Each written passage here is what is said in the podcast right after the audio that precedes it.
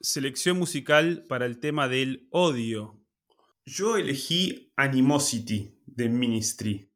Alguna vez Ruth Infarinato dijo que Ministry era su banda favorita, lo cual es una afirmación juvenil, claramente, e insostenible, porque nadie quiere o nadie debería querer que Ministry sea su banda favorita, a menos que esté en contra de la música.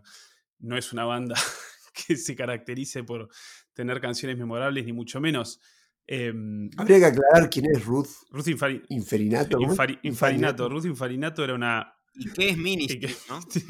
Ahora, ahora, ahora, ahora voy a eso. Ruth Infarinato era una famosísima VJ, video jockey, que no elegía, por supuesto, nada de lo que se pasaba en la programación, pero que presentaba los videos en MTV, famosa por sus pelos locos, sus colores de pelo, su color de pelo cambiante siempre, por ser medio linda, medio canchera.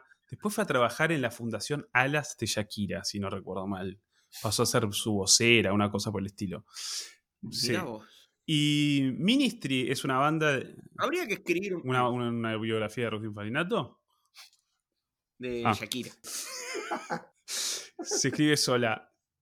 Ministry es una banda. A ver, elegí este, este tema por, por varios motivos. Primero, porque el metal me eligió a mí, yo no elegí el metal, yo no tengo ningún tipo de filtro para con el metal, no lo puedo evitar. Eh, es algo que me, infecta.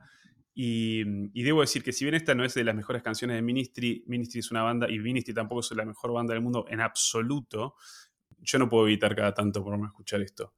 Y mm, eso por un lado. Por otro lado, porque el metal va muy bien con el odio, ¿no? Y en particular este tema, incluso en la textura de la voz y cómo canta la voz, el riff que está como... No, no está en un 4 fijo, es más bien como son, creo, seis compases de tres. Bueno, en fin. Bien agresivo y la, la canción canta en contra del odio justamente, eh, de un disco de principios de los 2000, luego del atentado de las Torres Gemelas. Y, mm, ¿qué puedo decir? Ministry, una banda de rock industrial eh, comandada por un tipo que se llama Al Jurgensen, que está lleno de piercings y de tatuajes y con el pelo con unas rastas y es como una, figura. Y heroinómanos, qué sé yo, cabezas de chorlito.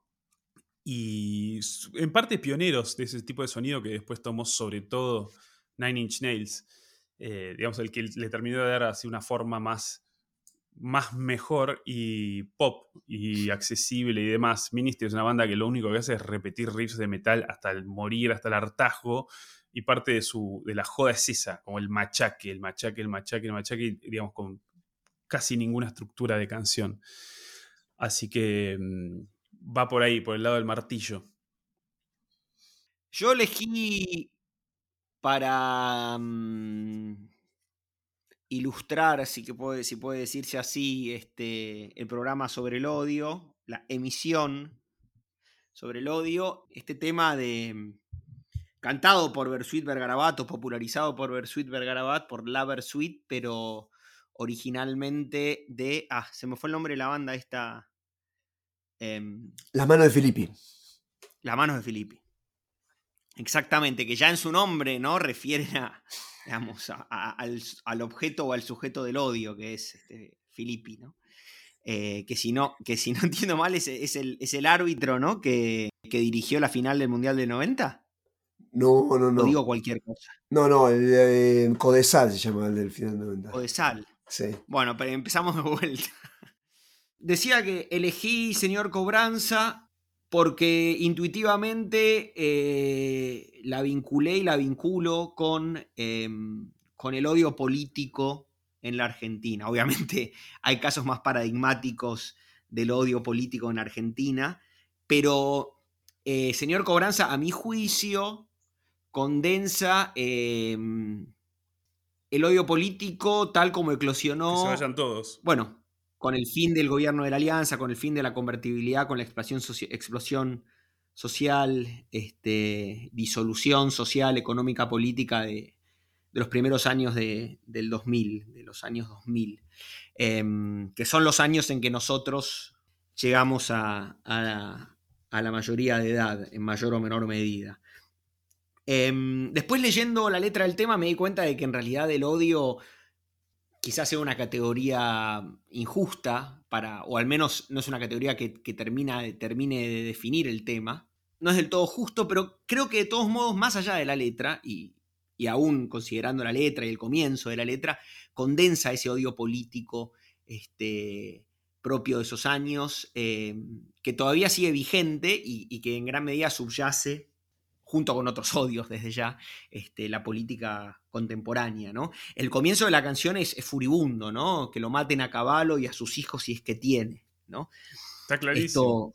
Esto, me, remitió a algo que, comentó Nacho en una de nuestras conversaciones preliminares sobre, sobre el carácter este, inmemorial y hereditario del odio, un odio que, viene de otra parte. Y, Además, eh, me parece incluso, eh, perdón Nacho, y incluso el modo en que el pelado Cordera, este, que es una figura grotesca ya, ¿no?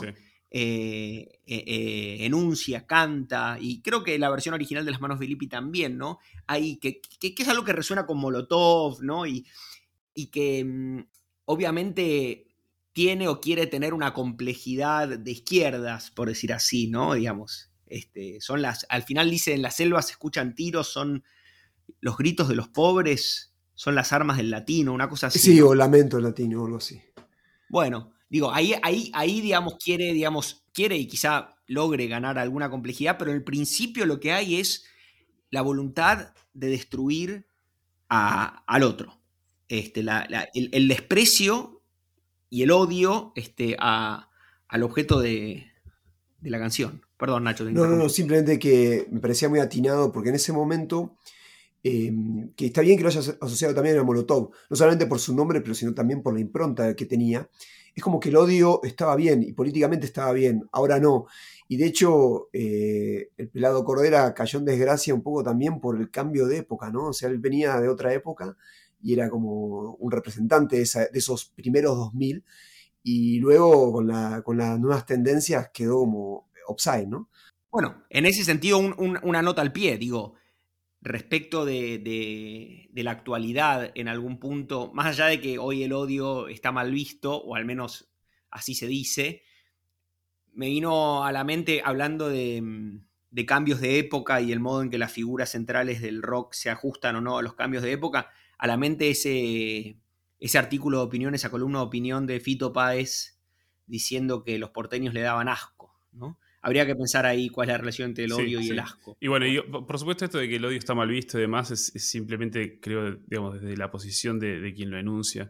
Podría volver perfectamente de parte de la misma gente si, estuvieran del otro lado del mostrador o del otro lado de, la contienda política, me parece a mí. Es decir, ahí hay una cosa de izquierdas y derechas. Eh, la derecha estaba en el poder, qué sé yo. También viene de la época de como un hipismo del río, ¿no? Eh, y de, no sé, años de, la globalización, de las manifestaciones contra la globalización, etcétera, etcétera. Manu Chao, toda esa, movida. Nacho, ¿tuvo elección? Mi elección era Erasure, el tema I love to hate you, ¿no? Eh, amo odiarte. Eh, me parecía que era como también representante, quizás eh, antecedente nuevamente de esta época en el sentido de que mm, su lógica era denunciar ¿no? la falta de respeto hacia un colectivo. creo que puso las bases un poco que hoy se retoman ¿no? en la discusión generalizada. Yo ahí no estoy tan de acuerdo, decías, bueno, depende de qué lado te pongas es la denuncia al odio, ¿no? Pero me parece que el hecho de que ambos lados, ambos lados, derecha e izquierda, em, enuncien el odio del otro y no eh, reivindiquen su propio odio, ya es signo ¿no? de que el odio está mal visto. Y en ese punto me parece que es un poco de los ochentas también, una generación que, de guerra fría, etcétera, de reflexión sobre la violencia, en este caso política, em, y hoy también, digamos, eh, eh, digamos hay una una reacción ante el concepto de odio, ¿no? ante la posibilidad del odio. Y en este punto ya no es a nivel político, sino la, que la canción apunta a esa ambigüedad del amor y el odio, eh, que me parece que es también uno de los tópicos que, están en la cuestión del odio y sobre todo en, las relaciones interpersonales, ¿no? Y en qué medida, si bien son temáticas también inmemoriales y fueron eh, parte de la mitología, ¿no? El, odio y el amor como dos grandes opuestos y que también la, historia de la humanidad ha mostrado que muchas veces se tiñen uno del otro y entonces en ese punto también la vivencia de em, fuerzas, llamémosle así, em, mitológicas, vividas eh, también cotidianamente y en experiencias psicológicas tan, tan pequeñas, me parece que la, canción narra un poco eso también, en qué medida el odio es una fuerza del amor o un combustible del amor, para decirlo como Ari Paluch, y por el otro lado,